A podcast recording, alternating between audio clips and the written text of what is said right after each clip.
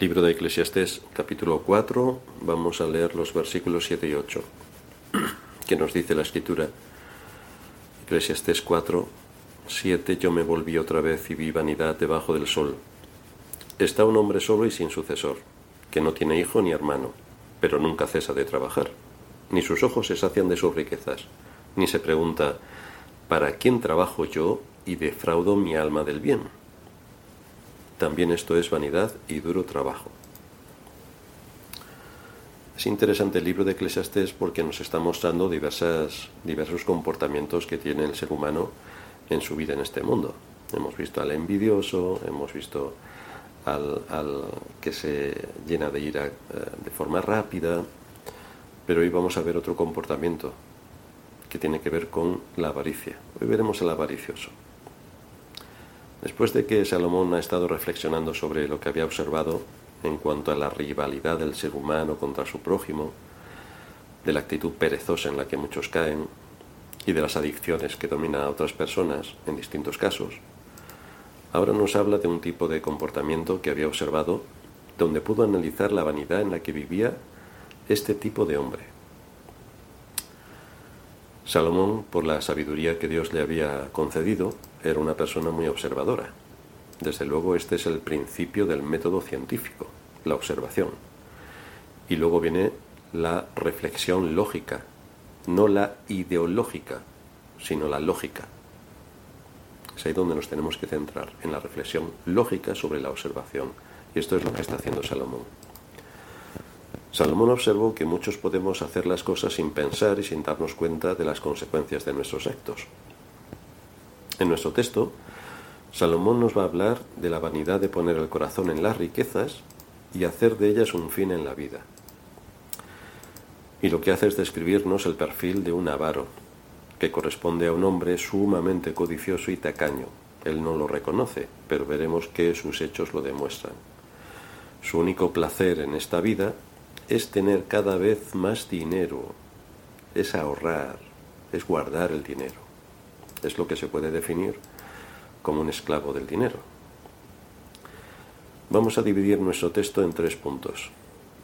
El primero haremos un análisis del avaro, el segundo una descripción del avaro y el tercero una evaluación del avaro, aunque hoy solamente veremos los dos puntos primeros. Así que vamos a ver en primer lugar un análisis del avaro. En el versículo 8, Salomón se ha detenido a observar y analizar a este tipo de personas. Es un claro ejemplo de aquel a quien se estaba describiendo en el versículo 6, el de los puños cerrados. Recordáis que lo tratamos en nuestro último sermón.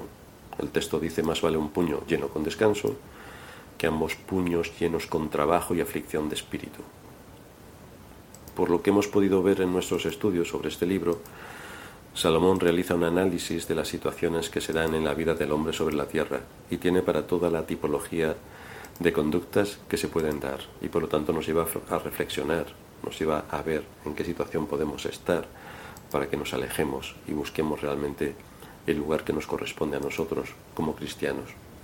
Y esto es lo que hace aquí también. Fijaos que el texto empieza diciendo, yo me volví otra vez Eclesiastes 4:7. Yo me volví otra vez y vi vanidad debajo del sol. Así que nuevamente se dispone a observar las acciones de los hombres y lo que les motiva, qué es lo que persiguen, qué hay en su corazón. Y en esta ocasión nos hace un retrato de un determinado tipo de personas, pero que no es exclusiva de aquella época, sino que es un perfil que se da en todas las culturas y en todas las épocas. Y entonces Salomón saca su bisturí para abrirnos la actitud y la conducta de una persona que presenta algunos rasgos particulares. Su conducta rápidamente nos expone ante el hecho de que siente un gran amor por algo, de que en su corazón hay una motivación principal hacia algo, que todo lo envuelve ese algo, y en este caso es el dinero. Esto es lo que le lleva a este hombre a dejar todo de lado con tal de seguir amasando su fortuna. El mundo lo describiría como un hombre feliz porque lo tiene todo. Ha logrado sus éxitos profesionales. Ha llegado a la cúspide. tiene todos los recursos a su disposición, le ha ido bien en la vida, ha prosperado y ha triunfado. Pero Salomón, por inspiración divina, dice que lo que este hombre hacía era pura vanidad. Debemos recordar una vez más lo que significa vanidad en este libro. Salomón define como vanidad el hecho de estar buscando en las cosas de este mundo la felicidad, encontrar satisfacción o procurar encontrar toda la satisfacción en lo que este mundo te ofrece. Pero todo lo que te ofrece este mundo es material. Y eliminando a Dios como el centro y fin principal de nuestra existencia, resulta que no tenemos nada. Porque como ya hemos comentado en otros sermones anteriores, y esta es la enseñanza general de la Escritura, nuestro espíritu solo se puede alimentar del Espíritu de Dios, por la sencilla razón de que fuimos creados a su imagen y semejanza. Entonces, si en, nuestro, en nuestra vida no existe el alimento espiritual que nos imparte Dios por medio de su palabra y a través de su espíritu, no podremos tener ningún tipo de satisfacción, por mucho que la busquemos en otro lugar. No la hay. Recordad que esta palabra literalmente significa viento, aliento o vapor, la palabra vanidad, y da la idea de aquello que es pasajero, y que como pasajero trae desilusión. El asunto es que sin Dios, todo lo que emprendamos en esta vida, todo lo que hagamos, todo aquello por lo que nos esforcemos, al final no tiene sentido. El sentido de la vida depende única y exclusivamente de nuestra relación con Dios. Es Él quien le da sentido a la vida. Lo demás, como dice Salomón, es correr tras el viento. Con Dios podemos cumplir con nuestras responsabilidades en este mundo, podemos disfrutar de los bienes que Él nos da, de la salud que nos permite tener, de la posición social en la que estamos. Pero sin Dios es cuestión de tiempo que nos desilusionemos por todo, que carezca cada cosa de valor. Y lo peor, es cuestión de tiempo que en ese estado muchos lleguen a la condenación. Salomón no se impresionó al observar la conducta de esta persona lo que muchos podrían interpretar como una vida envidiable por las riquezas que tenía este hombre, él lo veía como una vida llena de vanidad, de vacío, de frustración, de desilusión. Por eso debemos tener en cuenta a la hora de hacer nuestros planes de futuro o de cumplir con nuestras responsabilidades, cuál es el lugar que ocupa Dios en cada área de nuestra vida.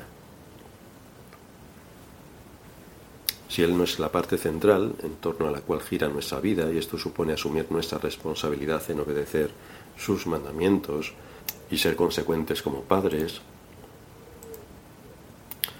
en la disciplina a impartir con amor, como hijos en la obediencia, como empleados en que trabajamos no para el ojo del hombre, sino para agradar a Dios,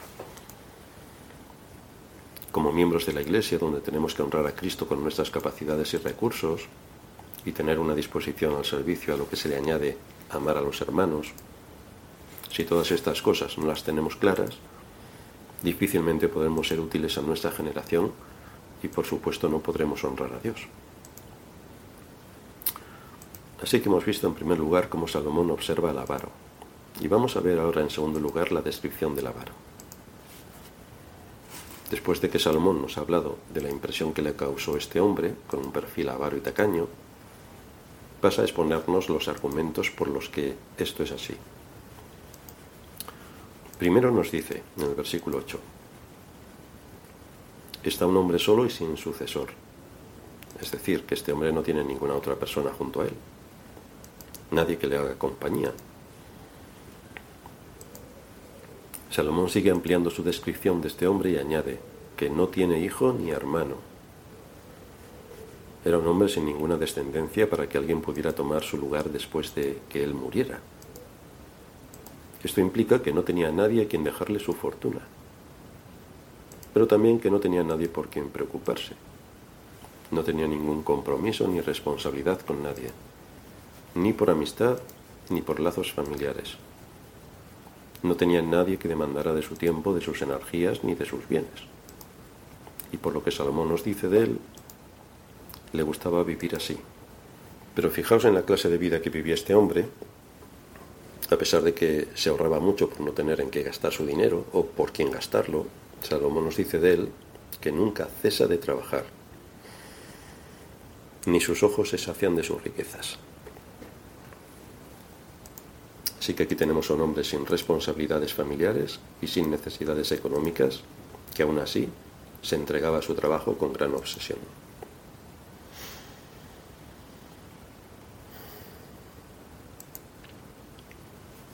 A pesar de la gran abundancia de la que disfrutaba y del hecho de que no tenía nadie a quien pasar su fortuna, se seguía dedicando a su trabajo con esmero, mostrando un amor idólatra hacia el dinero.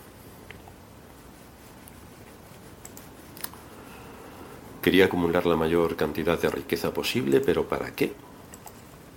No tendría tiempo para gastarla. Este hombre nunca estaba satisfecho con lo que tenía y por eso trabajaba con tesón para tener más y más. Nunca decía basta ya, ¿no? Por eso Salomón añade, y sus ojos se sacian de sus riquezas.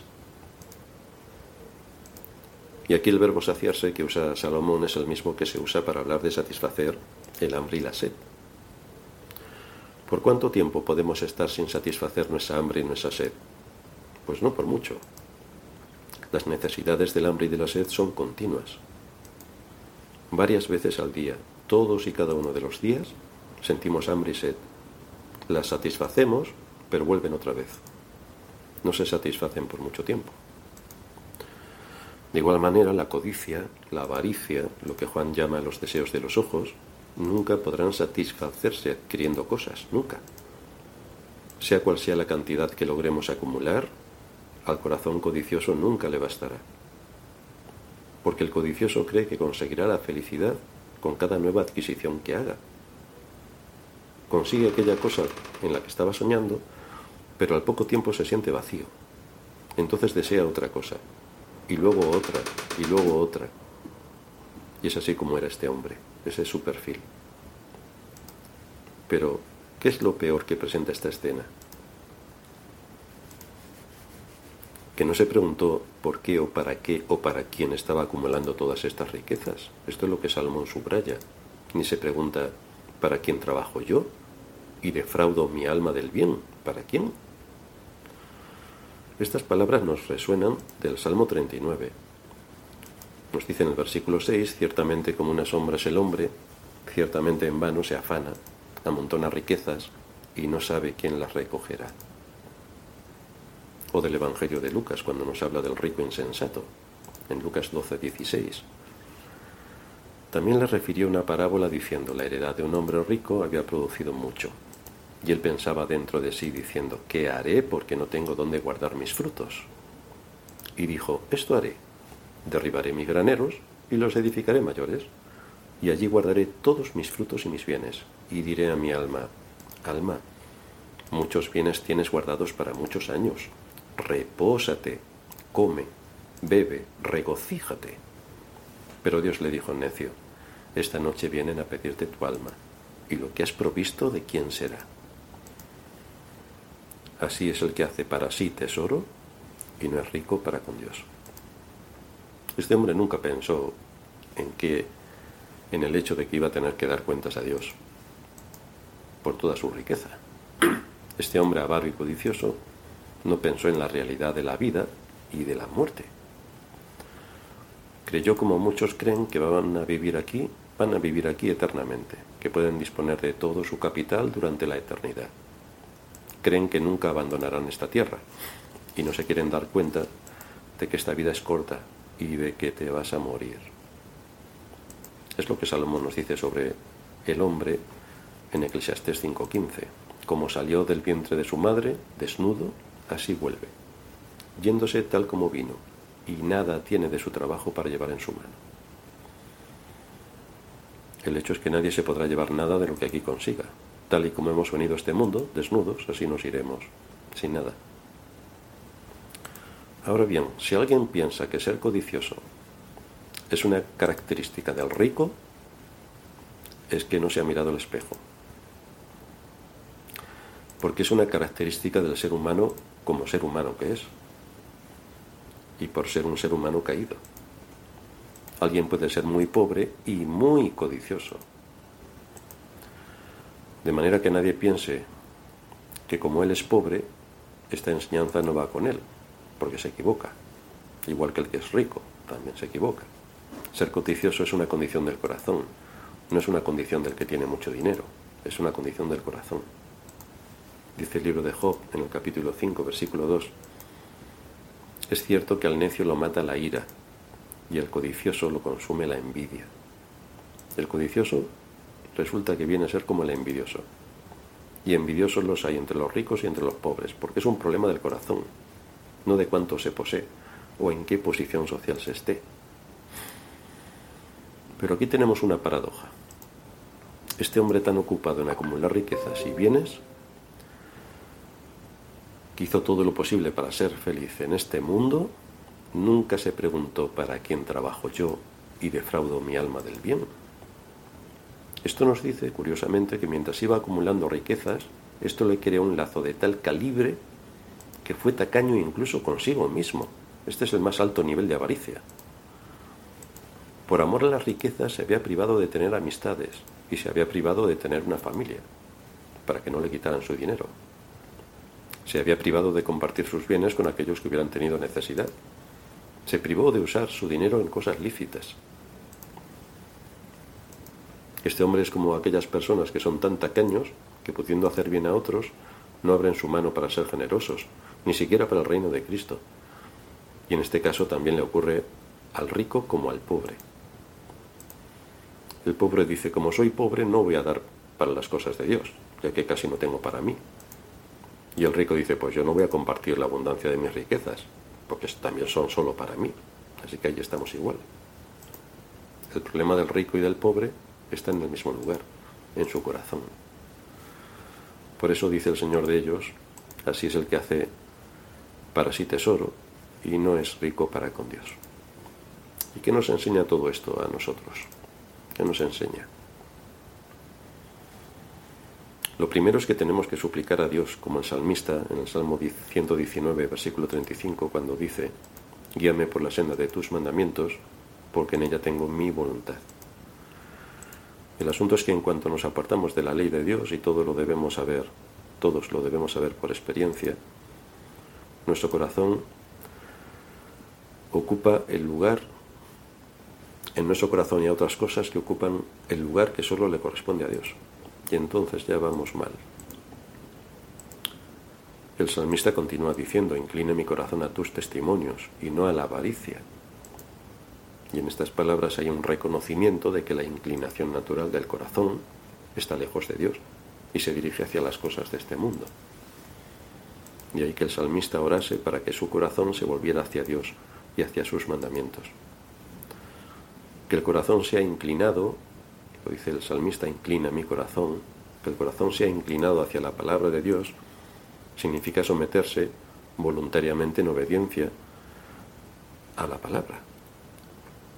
Defendernos con argumentos y recursos del poder que la mentira tiene sobre nosotros, la mentira de Satanás, que intenta engañarnos por todos los medios, y así librarnos de todo tipo de avaricia. Pero hay algo que debemos añadir a lo que estamos diciendo. Es cierto que debemos contar con la ayuda imprescindible del Espíritu Santo, que debemos meditar en su palabra, que debemos orar.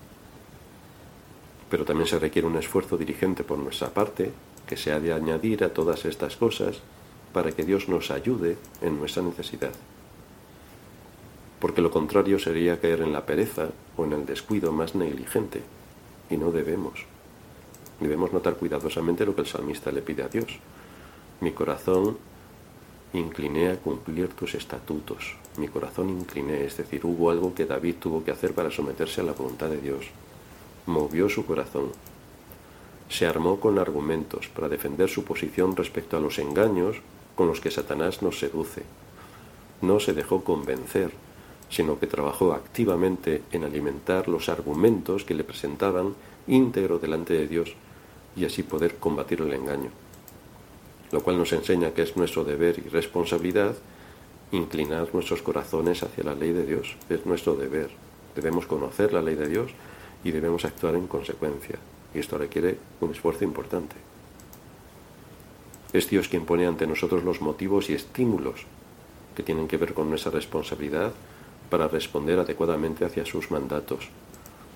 Él fija aquellos medios que debemos usar y cuando lo hacemos, Él nos imparte su bendición. Y si algunas veces caemos, que seguramente caemos, y bastantes, pues tenemos que ir y suplicar que nos perdone, que nos limpie por medio de la sangre de Cristo, que sea realmente el que quite de nosotros todo aquello que enturbia nuestra relación con Él. El libro de Proverbios dice, yo amo a los que me aman. Proverbios 8, 17, yo amo a los que me aman y me hallan los que temprano me buscan. De manera que se requiere de nosotros que apliquemos la disciplina, que como hijos de Dios nos corresponde, para que Él a su vez nos bendiga. La disciplina aquí es hacer uso de los medios de gracia, ser constantes en el uso de los medios de gracia y también ser constantes en el remedio dado por Dios para el arrepentimiento y buscarle en cada ocasión donde nuestro malvado corazón nos traicione. La próxima vez estudiaremos el análisis que Salomón hizo sobre el, avalo, sobre el avaro y cómo le evaluó. Pero hoy terminamos aquí. Vamos a hacerlo en oración. Gracias te damos, Señor, por darnos argumentos y el perfil de este tipo de personas o de este tipo de actitudes del corazón, donde hay un amor hacia las cosas de este mundo, pensando que obteniendo todas estas cosas nos sentiremos felices y satisfechos con todo lo que hemos adquirido. Y olvidamos entonces quién es la fuente y el sustento de nuestras vidas. Por eso te suplicamos que nos ayudes a centrar nuestro corazón en tus caminos y a saber, como ya sabemos por experiencia, que cuando hacemos cualquier cosa separados de ti, no hay nada que, que pueda funcionar. Guíanos en someternos a tu voluntad, a tener claras las enseñanzas de las Escrituras y a dirigirnos para cumplir con lo que se demanda de nosotros en este mundo. Es en Cristo Jesús, nuestro Señor, que te pedimos esto. Amén.